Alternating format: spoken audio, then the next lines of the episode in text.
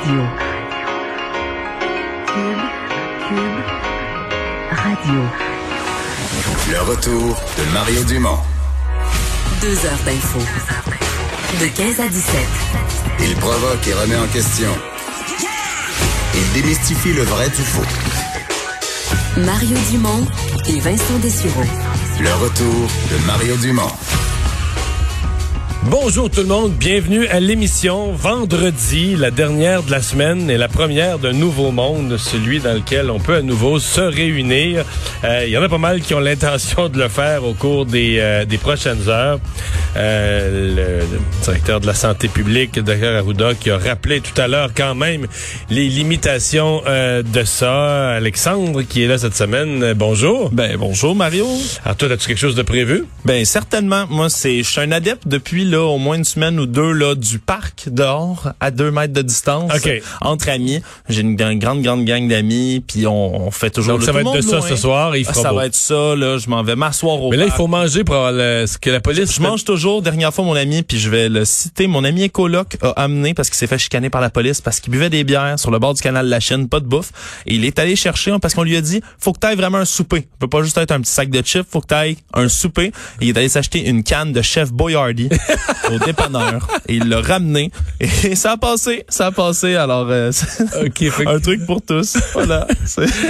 Oh, Alex, Alex, Alex. Bon, euh, donc point de presse aujourd'hui qui portait surtout sur, euh, là qui portait surtout sur la culture. Euh, la vice-première ministre, Mme Guilbeault, qui a pas eu le choix au début de faire une parenthèse sur les campings. Je pense que ça donne une idée à quel point le gouvernement est euh, malmené, questionné, poussé sur la question des campings. Elle a dit c'est pas de mauvaise foi, on voudrait, on voudrait, on voudrait, mais euh, donc, mais l'annonce du jour portait sur quelques éléments d'ouverture du secteur culturel. Oui, entre autres, la réouverture graduelle des musées, des comptoirs de prêt en bibliothèque et des cinéparcs. On peut d'ailleurs entendre Nathalie Roy là, sur les bibliothèques, entre autres, qui expliquait là, euh, on pourra pas aller à la bibliothèque comme à l'habitude. Les services de prêt de livres et de documents seront les seuls services de nouveau disponibles.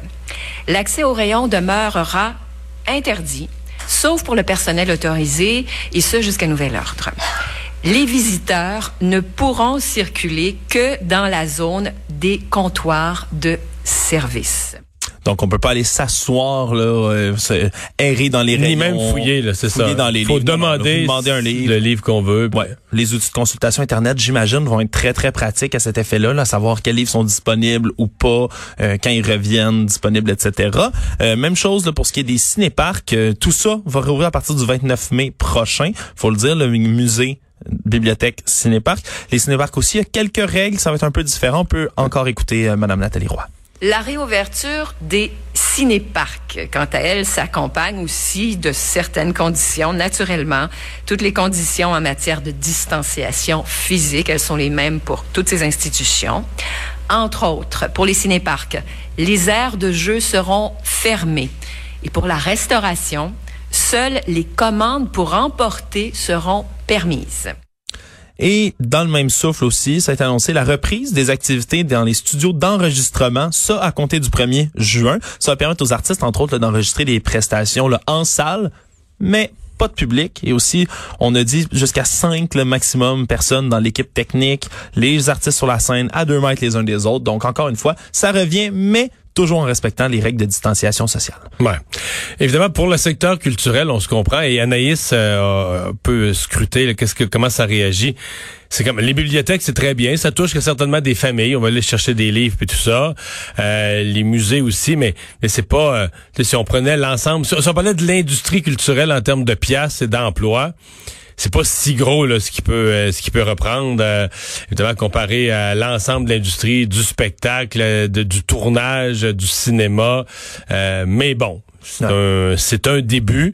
Euh, pas beaucoup, par exemple, d'indications qui donnent de l'espoir aux autres. C'est pas parce qu'on fait une annonce en matière culturelle pour quelques groupes, on n'a pas donné de, de date à venir Non, non, ou même d'ordre de grandeur aux autres. là. Ouais, plus d'indices pour le camping, comme tu le disais plus tôt. Ouais. Là, on a parlé de camping, mais pour le reste de la culture, il y avait pas grand chose là. Ça, ça a vraiment resté. Là, on a parlé un peu de l'aide financière qui pourrait favoriser la, la, relance des musées, entre autres, qui n'a pas été écartée. On sait que Québec a déjà versé à peu près la moitié des sommes annuelles prévues là d'aide aux musées pour le, par le ministère après, sont déjà versées. Après six semaines dans l'année. L'année financière commence le 1er avril. Sept semaines, mettons, dans l'année. Euh, il y a, euh, évidemment, dans le cas des campings, il y a une, une vraie question euh, qui semble choquer tout le monde. Il y a des propriétaires de camping, entre autres un dans les Laurentides, qui ont menacé d'ouvrir c'est, je pense que les campings pourraient accepter la limite qu'on ne prenne pas de des gens qui arrivent avec leur tente ou leur tente roulotte là, à des euh, temporaires, mais c'est vraiment les saisonniers, là, ceux qui ont une roulotte, qui est quasiment une maison, quasiment un chalet installés de façon permanente, qui ont à l'intérieur de leur roulotte euh, tout, là, salle de bain, et prennent leur douche dedans, donc ils ne vont pas dans les installations sanitaires. Euh, à la limite, les, les, installations sanitaires qui pourraient être temporairement carrément fermées, le mettre un ruban jaune autour. Euh, pourquoi on ne peut pas les rouvrir? Ça, ça semble créer passablement de, de, de, frustration. Même si on fermait le, le, le, jeu de pétanque, puis de shuffleboard, puis la piscine, sais, toutes les installations communes, on disait ça, vous pouvez pas, la petite casse-croûte, puis la salle communautaire. Mais si on, si on ouvrait au moins l'accès y a des gens qui peuvent pas avoir accès à leur euh, à leur roulotte et qui à ce date d'habitude étaient déjà à leur trois quatrième fin de semaine. Des gens qui habitent en appartement en ville veulent profiter du plein air, du beau temps et la, la, le camping c'était leur façon de le faire. La frustration monte. Ouais, comme un petit chalet. Tu l'as dit, c'est vraiment. Il y en a pour qui c'est la, la, retraite plein air, c'est là que ça se passe. Puis euh, il y, y, y, en a qui ont beaucoup d'objets, de, de matériel qui veulent même peut-être des fois juste aller chercher dans ces roulottes là, ils peuvent pas. Il y a la frustration des campeurs puis il y a la perte de revenus des propriétaires de camping. Donc, euh, bon, est-ce qu'on aura une annonce la semaine prochaine dans cette matière? C'est ça qui est à, qui est à voir. Puis les gens savent bien que quand tu as une annonce, c'est jamais le jour même. Tu as une annonce pour euh, une date une date ultérieure. Donc, les gens voient le temps passer. Euh, voilà. le point de presse de Justin Trudeau, euh, M. Trudeau qui a annoncé dans le fond son aide euh, aux provinces en matière de dépistage. Mobiliser des gens du gouvernement fédéral, mais également une petite armée, littéralement, de chez Statistique Canada qui vont venir aider, entre autres, pour faire le retraçage euh, des cas. Pour ceux qui rapportent, par exemple, des symptômes et autres, va falloir, avec des appels, trouver où ils sont allés, qui ils ont vus, etc. On peut d'ailleurs entendre Justin Trudeau là-dessus. Bien que les provinces et les territoires effectuent le dépistage et la recherche de contacts différemment les uns des autres, notre gouvernement a formé des employés fédéraux qui sont prêts à aider à retrouver les gens qui ont été exposés au virus à travers le pays. Ces employés peuvent effectuer 3600 appels par jour, 7 jours sur 7. En plus, Statistique Canada a rendu disponible 1700 intervieweurs qui pourraient effectuer jusqu'à 20 000 appels par jour. On a déjà effectué ces appels en Ontario et on offre notre aide à tous ceux qui en auraient besoin. Et c'est la phrase clé. Là. On a offert notre notre aide. Euh, L'Ontario a déjà, on aide déjà l'Ontario, donc l'Ontario a déjà accepté l'aide. Et là, tout à coup, on s'est retrouvé avec un flou entourant le Québec. Euh, au point de presse quotidien, euh, finalement, le docteur Arruda, après vérification, est revenu qu'une réponse en disant que oui, on va on va accepter cette aide-là. On est déjà en contact, mais ça a permis quand même peut-être de clarifier quelque chose qu'on savait pas, c'est que malgré le grand nombre de cas, même les journées à Montréal qu'on était à 5, 6, 700 nouveaux cas par jour, la directrice de la santé publique de Montréal, Mme Drouin, a dit qu'elle ont... Euh, ils ont jamais été incapables de faire tous les suivis. Parce que c'est quand même, je pense que beaucoup des gens qui nous écoutent, ceux qui ont suivi la, la série Épidémie. Qui était avant juste, juste avant l'épidémie. On a vu ce travail-là, la jeune femme qui a été embauchée, jeune femme autochtone, c'est exactement le travail qu'elle faisait. Donc, elle prenait les cas avec son petit carnet, puis elle demandait, bon, là, vous avez, on vient de vous, on vient de vous tester positif. Qu'est-ce que vous avez fait hier? Vous travaillez à tel endroit. OK, vous avez été en contact avec monsieur un tel, madame une telle, un enfant. Et là, ensuite de ça, on part à la chasse à tous ces gens-là pour leur dire, ben, écoutez, un de vos contacts, une personne que vous avez eue hier comme client, comme collègue, a été testé positif. Donc, il faudrait soit vous mettre en soit passer vous-même le test d'ici quelques jours. on gère les cas. Mais quand t'en as 8, 10, 12 par jour, c'est pas si pire. Quand t'en as 100, encore tel que tel. Mais quand t'en as des centaines. Mais ils ont dit qu'à Montréal, ils ont jamais, jamais, jamais perdu le contrôle. Donc, ils ont toujours été capables de faire ces faire ces suivis-là. Je sais qu'à la santé publique à Montréal, il y avait entre 450 et 500 personnes au téléphone là, à un certain moment. Donc, des équipes. Donc, euh, l'aide du fédéral, Dr Arruda a dit pourrait servir, par exemple, parce que là, tout ce monde est épuisé, ils vont vouloir des vacances. C'est là que l'aide du fédéral pourrait être utile. Mais on n'est pas, on semble pas être en panique à l'heure actuelle au Québec dans l'incapacité de faire ces, ces enquêtes. Non. Et ce traçage-là, ces enquêtes-là, c'est un comme des trois critères que Justin Trudeau a énumérés comme des, des grands critères de réouverture pour faciliter la réouverture du Canada. Les deux autres étant évidemment d'augmenter la capacité des tests de dépistage encore et toujours, puis d'assurer que les données euh, recueillies par les divers provinces et territoires soient bien partagées euh, au sein du, reste du Canada. Également, Justin qui s'est fait questionner, Monsieur Trudeau qui s'est fait questionner là par rapport à une application mobile éventuelle. Ouais, ça c'est le prochain débat. D'après moi, euh, dans deux semaines, là, c'est de ça dont on va parler à l'émission. euh, pas mal de minutes. Là. Ouais. Raconte-nous un peu la, la- ce que M. Trudeau a dit, mais toute la controverse qu'il y a derrière ça. Ben, je, le, je laisserai d'abord M. Trudeau expliquer Ah, ben lui-même ce qu'il a dit un peu plus tôt lorsqu'il a été questionné euh, en vue d'une éventuelle application recommandée par le gouvernement. Les applications qui ont été développées à travers le monde euh, pour contrer euh, la COVID-19 euh, seraient améliorées s'ils se reposaient sur euh, une, euh, un changement que Google et Apple sont en train d'amener à leur système euh, opérationnel. C'est quelque chose qui devrait sortir au début du mois de juin et nous nous attendons à pouvoir recommander une application pour les Canadiens à ce moment-là pour pouvoir aider avec le contrôle de, du virus. Donc, recommander éventuellement une application, Hmm. là, j'imagine, va falloir que ça, ça passe. Ben, j'espère, j'imagine, mais j'espère surtout que ça va devoir passer certains critères de vérification de la part des, des États. Là, euh. Oui, ben d'abord, il va falloir que tous les... euh, autant dans les provinces, je pense qu'au fédéral, que les commissaires à la vie privée se, pen- se penchent là-dessus. Oui. Mais M. Trudeau a amené un autre enjeu que j'avais pas vu. Parce qu'évidemment, il y a l'enjeu de la vie privée. Euh, il y a l'enjeu de convaincre les gens parce que l'efficacité, il faut que 70% des gens l'installent sur leur téléphone pour que pour pouvoir mesurer les contacts entre les gens puis le, risque de, transmission de la COVID. Mais le risque que j'avais pas, pas le risque, mais le problème que j'avais pas vu, c'est la batterie du cellulaire.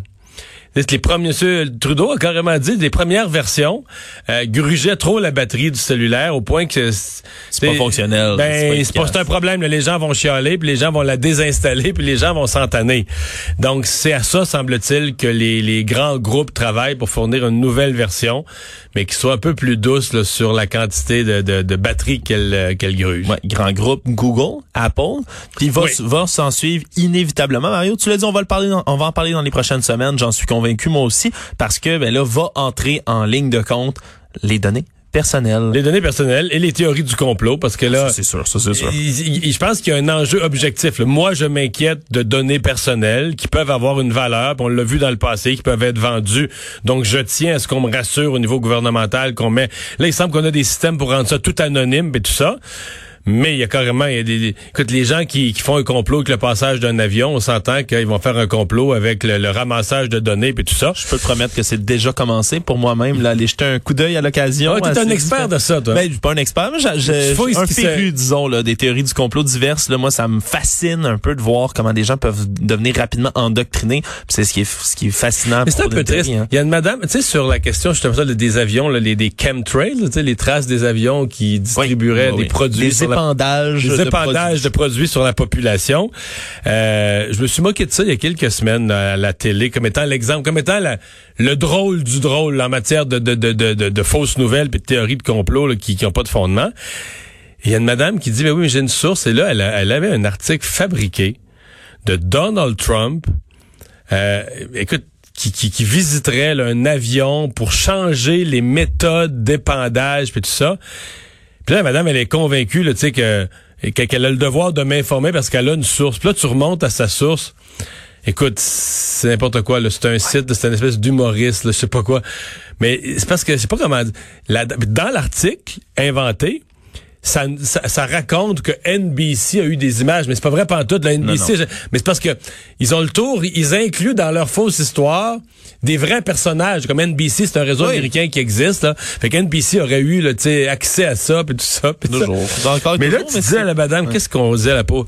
Pff, sais, tu viens un peu découragé de dire comment elle a pu ne pas voir que ça, c'est pas un vrai site de nouvelles. C'est une affaire avec une adresse qui a un pied de long. C'est pas, euh, c'est pas nouveau ce matin avec Richard, justement. J'ai fait une petite chronique là-dessus. Euh, pendant la grippe espagnole, il y a 102 ans exactement, Mario, il y avait des théories du complot sur l'origine de la grippe espagnole. Ah On accusait des Allemands, entre autres, de débarquer en U-boat tout de suite après la Première Guerre, en, en répandre dans les théâtres de Boston. Euh, puis chaque pays accuse, en fait, appelait pas ça nécessairement la grippe espagnole. On appelait ça grippe espagnole parce que la presse espagnole, eux, n'était pas censurée et en parlait allègrement.